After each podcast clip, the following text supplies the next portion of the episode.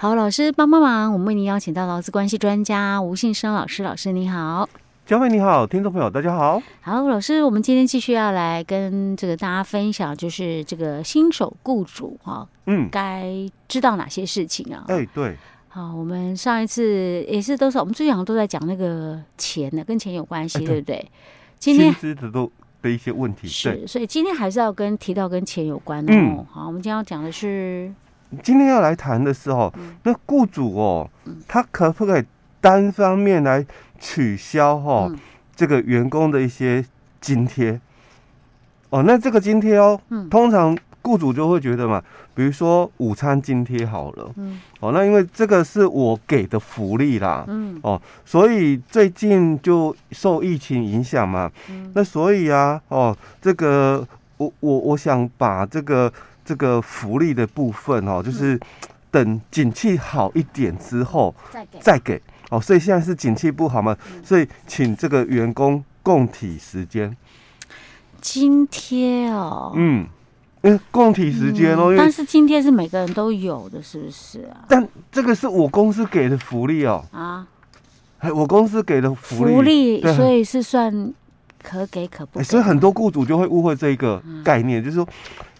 我我给的这个是福利，不是薪水，嗯，哦，不是薪水哦，哦，所以他觉得说这笔不是工资啊，嗯，这笔是非工资的一个部分，嗯，那可不可以这样？就是我我单方面来取消，嗯，然后我们先谈刚刚提到的哦，就是工资跟非工资的一个差异点嘛，哦，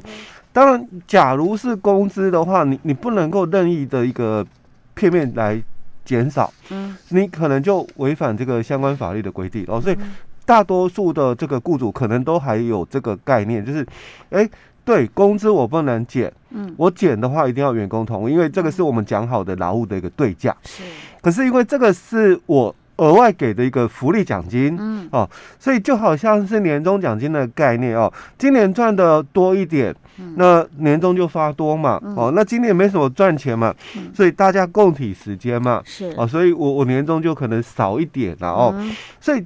这个午餐津贴，嗯，就是公司我雇主给的福利哦，那因为现在就是疫情的关系嘛，所以就生意变得不差一点，比较不好了哦，嗯，那。也就希望了哦，这大家共体时间，嗯，哦，那度过这一个难关，嗯、那等之后景气再好转一点，我我我我们再补啦，补这个午餐津贴、嗯、哦，再提供。那是公司雇主单方面认为它是福利呀、啊，对员工的想法可能来讲，我根本从来不去在意它上面的科目啊，我总有我在意的是它的。头疼，我觉得那都是我的薪水啊。所以在主管机关那边哈，他就提到就是说片面减薪的一个问题哦。对啊。那所以，假如是片面减薪，当然就违法哦。嗯。但是我刚刚一直在强调说，他到底是工资还是非工资？其实，假如是非工资的话，当然他不算是劳务的一个对价哦。那所以可不可以就是由雇主来就是？因应这个景气的一个部分哦，嗯、那随时来做一个变动，恩给性给予，因为因为它本身并不是一个劳务的一个对价的一个工资的时候。如果是这样讲啊，字面上我们觉得应该好像也可以啊，嗯、就是没有什么问题啊。可是问题是我们其实在实务上做法，常常知道说有很多的，就是说企业他们在做那个薪资结构的调整的时候。就做那些不同科目的时候，他其实明明就是薪资啊，但是他故意把它做成很多科目啊。哎，对，因为我们其实，在从劳基法七十四年、七十三年开始有的时候哦，嗯，到现在来讲，其实对于工资的定义，其实一直就是很模糊，没有一个很标准的一个界定。嗯，那一直到的就是一百零七年的十二月，我们劳动事件法。通过以后，其实他也没有很明确的列举出来哦。我只能讲，就是劳基法在施行细则的第十条哦，它是有涵盖式的一个列举的，哪些是属于非工资哦，但也不是很清楚哦。那到了一百零七年的十二月，我们通过劳动事件法，他也只是把举证的责任哦，要求雇主来举证而已哦，但他也没有办法很清楚去交代哦，哪些是属于工资，哪些是属于非工资啊？那这个工资与非工资的争议哦，其实呃还是就是回到了我们实务上的一个认定哦，就是说第一个，嗯，他是不是？从科目里面哦，我们就可以来判断它是一个劳务对价哦。那当然，以刚刚提到的、哦、午餐津贴，嗯，听起来很难说是一个对价性哦。嗯，但我们另外一个概念哦，就是经常性给予。哦。之前我们在节目也分享过，经常性给予的判断哦，嗯、有有两个。哦，因为我们没有办法从劳务的一个对价来做直接判断的话，我们的辅佐判断就是经常性给予啊。嗯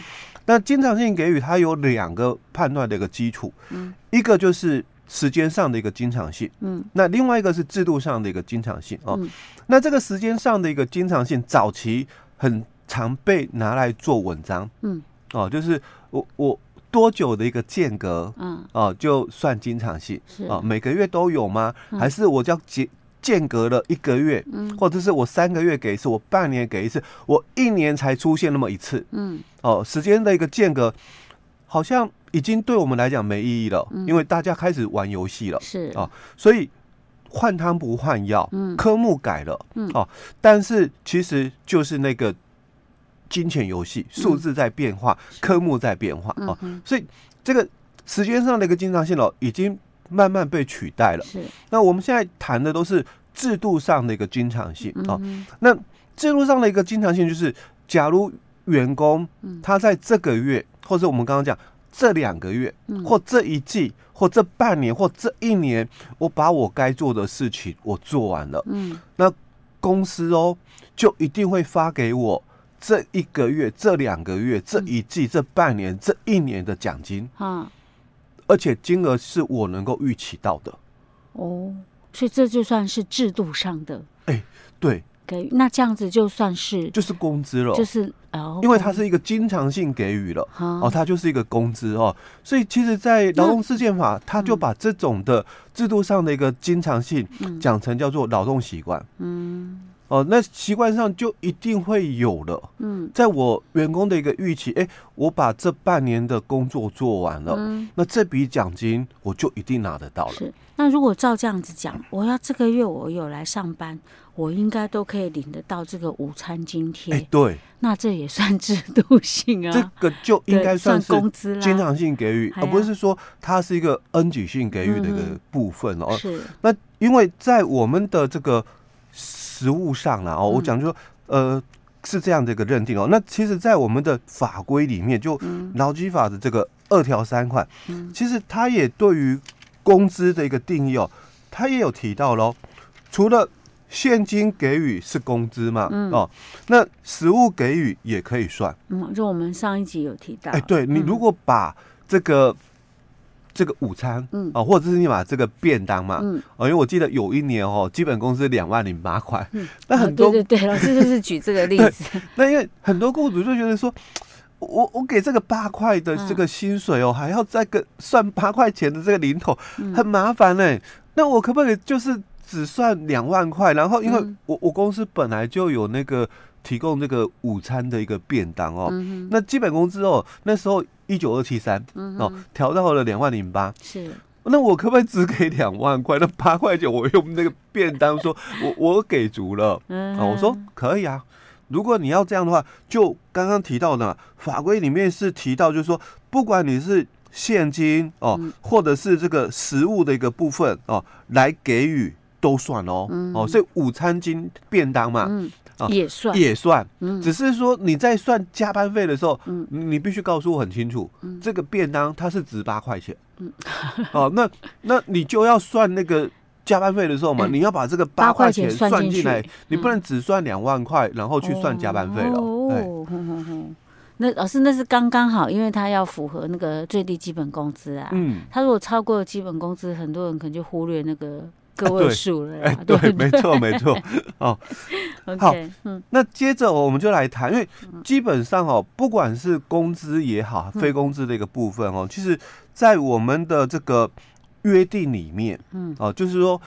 劳动契约，嗯，哦，我们的约定里面，哦，你说我我的劳务对价可能是这些哦，嗯、所以午餐津贴哦、嗯、是这个公司的一个福利好了，哦，但是当初跟我约定的哦劳动条件哦，嗯，就是有这么一项福利，嗯，啊，所以今天如果雇主你要取消这个福利的话，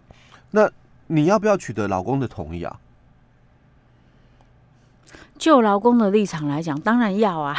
因因为这个是我们另外哦，就是在劳基法的十四条有提到的哦。嗯。他说，假如雇主有下列情形之一的话哦，嗯，那劳工他就可以哦，不经预告终止劳动契约哦。当然，这个是比较极端的一个走法，就是关系结束了哦。那其实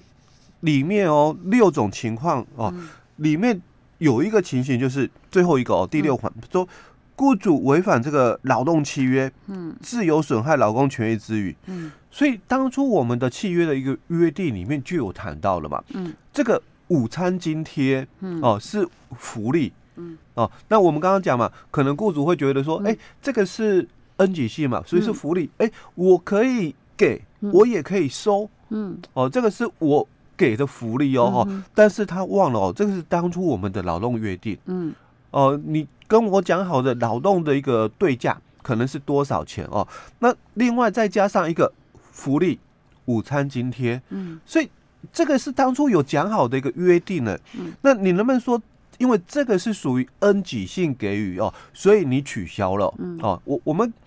刚刚在谈到就是年终奖金的概念是有有赚钱，公司愿意给多，那没赚钱公司哦就给少哦。那他是因为。受到了说公司有没有盈余获利的一个部分，当然就由雇主你来决定嘛啊。可是这个是我们当初讲好的福利的东西哦。那你不能说哎，这个非工资哎，所以我也可以决定说这个呃增加或减少。嗯，哦，这是不一样的概念哦。所以在这个怎么才是正确的一个做法里面哦，那在我们的这个手册说明书里面，他就提到了，你如果要。取消或变更，嗯，劳动契约里面所约定的东西的话，嗯、那你应该要取得老公的同意才对，嗯、而不是说你片面来减少，嗯、哦，比如说它里面就提到了哦，我要给付给你的这个午餐津贴，哈，你虽然说这个叫做非工资哦，嗯、但是这个是当初我们约定好的一个劳务的一个条件，嗯，那你要取消这个或减少，你当然要取得我的同意，嗯、或者是这个。讲好的这个发放的一个方式，嗯，可能是现金，嗯，哦，但现在公司要改转账，嗯，啊，